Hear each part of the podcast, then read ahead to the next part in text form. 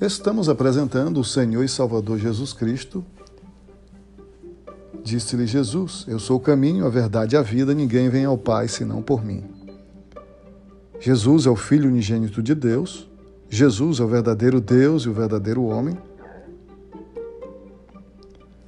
No princípio era o Verbo, e o Verbo estava com Deus, e o Verbo era Deus. Ele estava no princípio com Deus. Diz João capítulo 1, versículo 1 e 2.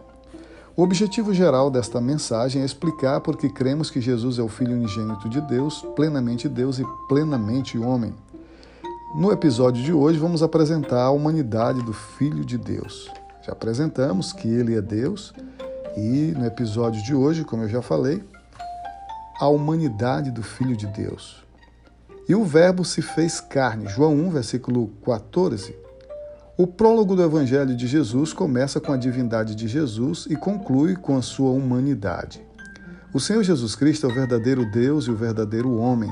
A sua divindade está presente na Bíblia inteira, de maneira direta e indireta, nos ensinos e nas obras de Jesus, com tal abundância de detalhes que, infelizmente, não é possível mencioná-los aqui por absoluta falta de espaço.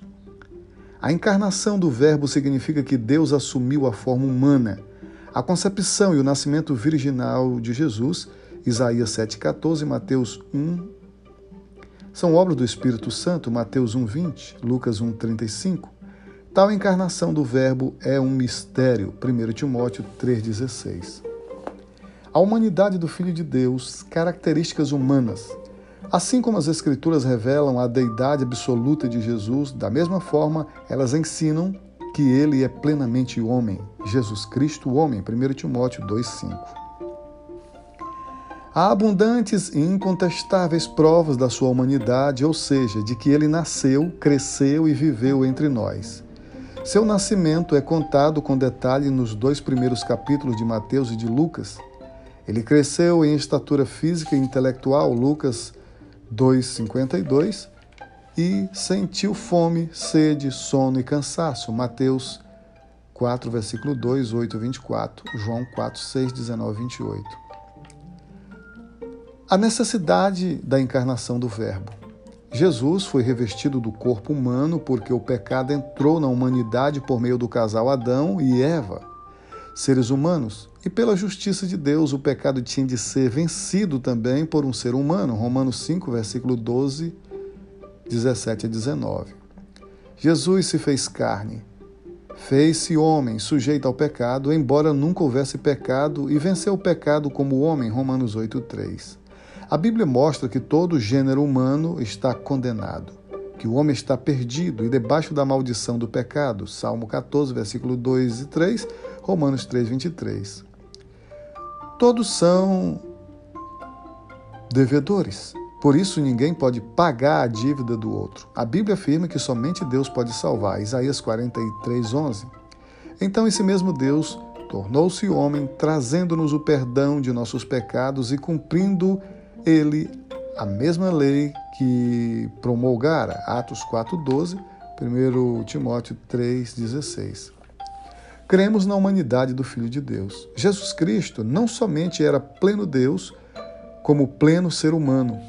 Ele não era em parte Deus e em parte homem. Antes, era 100% Deus e, ao mesmo tempo, 100% homem. Em outras palavras, ele exibia um conjunto pleno tanto de qualidade divina quanto de qualidades humanas numa mesma pessoa, de tal modo que essas qualidades não interferiram uma com a outra ele há de retornar como esse mesmo Jesus. Atos capítulo 1, versículo 11. Numerosas passagens ensinam claramente que Jesus de Nazaré tinha um corpo verdadeiramente humano e uma alma racional. Eram características de seres humanos não caídos, isto é, Adão e Eva, que nele podiam ser encontrados. Ele foi verdadeiramente o segundo Adão, 1 Coríntios 15, 45, 47. As narrativas dos evangelhos aceitam automaticamente a humanidade de Cristo. Ele é descrito como um bebê na manjedoura e sujeito às leis humanas do crescimento. Ele aprendeu, sentia fome, sentia sede e se cansava. Marcos 2,15, João 4,6. Ele também sofreu ansiedade e desapontamento. Marcos 9,19. Sofreu dor física e mental e sucumbiu diante da morte. Marcos 14, 33, 37. Na Epístola aos Hebreus, há grande cuidado em se mostrar sua plena identificação com a humanidade. A verdade, pois, é que na pessoa única do Senhor Jesus Cristo habita uma natureza plenamente divina e outra plenamente humana, sem se confundirem. Ele é verdadeiramente pleno Deus e pleno ser humano. Céu e terra juntos, na mais admirável de todas as pessoas. Conclusão: o Senhor Jesus Cristo é a mais controvertida de todos os personagens da história, porque é o único que é o verdadeiro Deus e o verdadeiro homem, e a sua verdadeira identidade só é possível pela revelação. Marcos 16, 17, 1 Coríntios 12, 3. Isso revela a sua santíssima divindade. Para nós refletirmos a respeito do Senhor e Salvador Jesus Cristo, responda: que ideia transmite o termo unigênito em relação a Jesus? O que representa para o sabelianismo e o Verbo estava com Deus? O que identifica as construções bipartidas do Novo Testamento? Como começa e termina o prólogo do Evangelho de João? Por que o Senhor Jesus é o personagem mais controvertido da história? Vou começar já respondendo. Por que o Senhor Jesus é a personalidade mais controvertida da história? O Senhor Jesus Cristo é a mais controvertida de todas as personagens da história porque é o único que é o verdadeiro Deus e o verdadeiro homem, e a sua verdadeira identidade só é possível pela revelação. Como começa e termina o prólogo do Evangelho de João? O prólogo do Evangelho de João começa com a divindade de Jesus e conclui com a sua humanidade. O que, o que identificam as construções bipartidas do Novo Testamento? As construções bipartidas identificam a mesma deidade do Pai no Filho, o Pai e o Filho aparecem na mesmo nível de divindade. Essas expressões bipartidas provam que o Pai e o Filho são o mesmo Deus, possuindo a mesma substância, mas são diferentes na forma e na função, não em poder e majestade.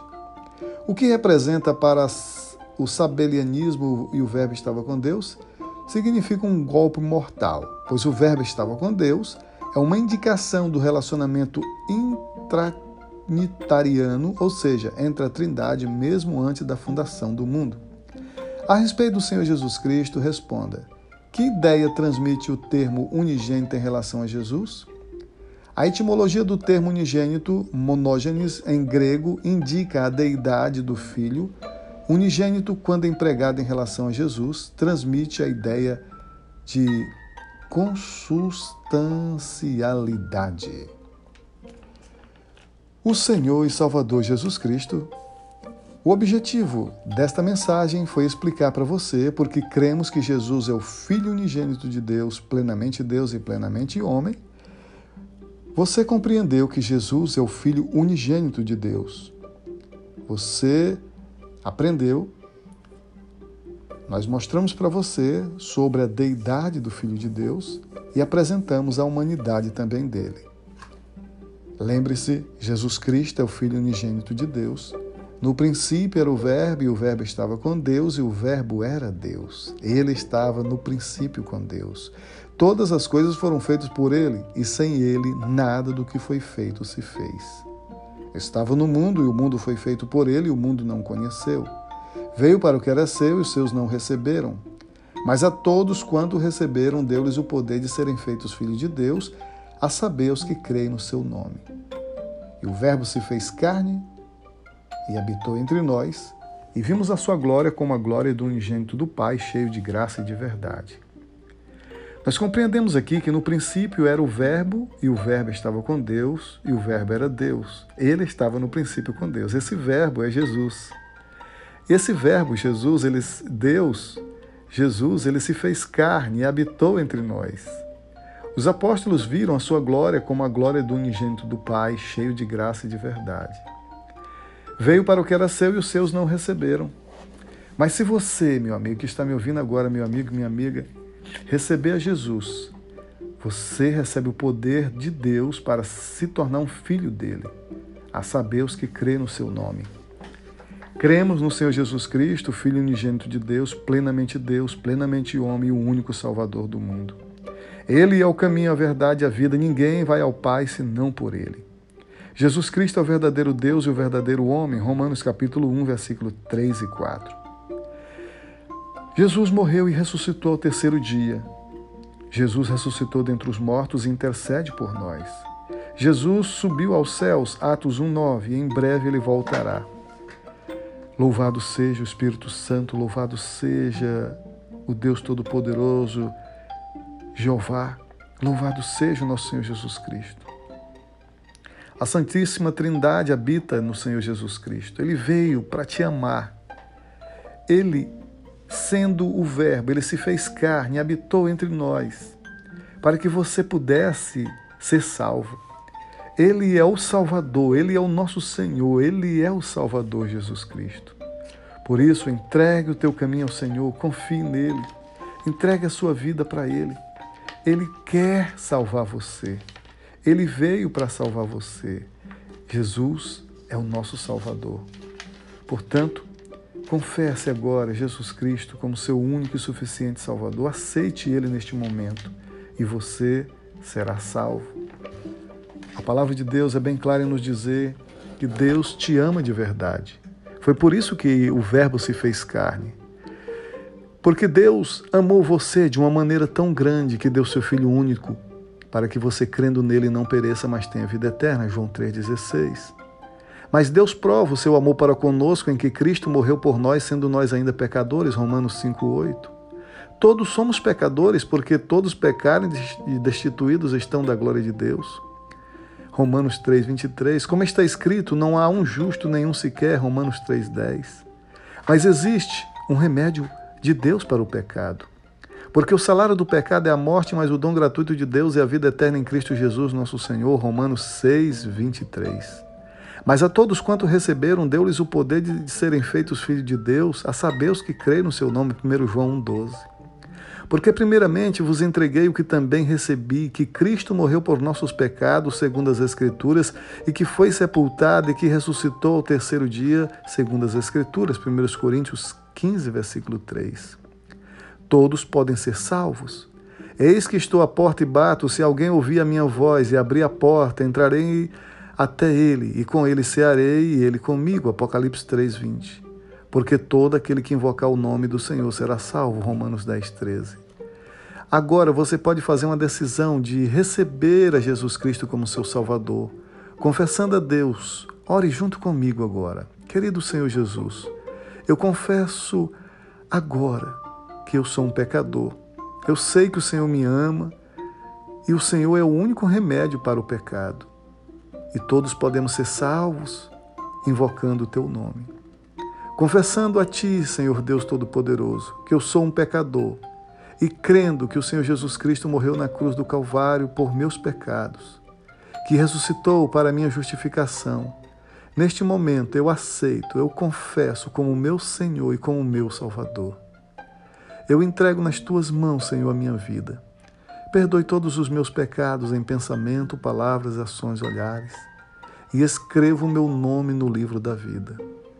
Eu confesso perante o evangelista que está orando comigo agora, confesso que Jesus Cristo é o meu Senhor, é o meu Salvador.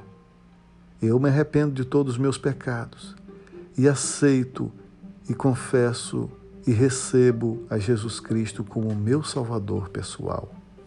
Em o nome do Senhor Jesus eu oro, peço e creio, não duvido, em nome de Jesus. Amém, amém e amém. Meu amigo, minha amiga, você que acabou de fazer essa oração pela primeira vez, você que fez essa oração de todo o seu coração, lembre-se todo aquele que invocar o nome do Senhor será salvo. Aquele que me confessar perante os homens, eu confessarei perante os anjos. Agora você tem que procurar uma igreja. Após tomar a sua decisão de receber a Cristo, nós o encorajamos a buscar em oração uma igreja local que irá ajudá-lo no seu crescimento, na vida cristã, através do ensino claro da Bíblia. Antes crescei na graça e no conhecimento do Senhor e Salvador Jesus Cristo, segundo Pedro 3,18. Há uma segurança para você. A saber que, se com tua boca confessares ao Senhor Jesus e em teu coração creres que Deus o ressuscitou dentre os mortos, será salvo. Romanos 10, 9. Na verdade, na verdade vos digo que quem ouve a minha palavra e crê naquele que me enviou tem a vida eterna e não entrará em condenação, mas passou da morte para a vida. João 5, 24. Estes, porém, foram escritos para que creais que Jesus é o Cristo, Filho de Deus, e para que crendo tenhais vida em seu nome. Que o Senhor te abençoe e te guarde, faça resplandecer o seu rosto sobre ti, tenha misericórdia de ti e te dê muita paz. Que o nosso Senhor e Salvador Jesus Cristo te abençoe. E lembre-se, Ele é o caminho, a verdade e a vida. Ninguém vem ao Pai senão por Ele. Jesus Cristo te ama e te amará para toda a eternidade. Te amou, te ama e continuará te amando.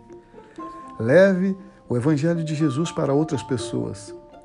Ele disse: Ide por todo o mundo e pregai o meu Evangelho a toda criatura. Quem crê será salvo, quem não crê será condenado.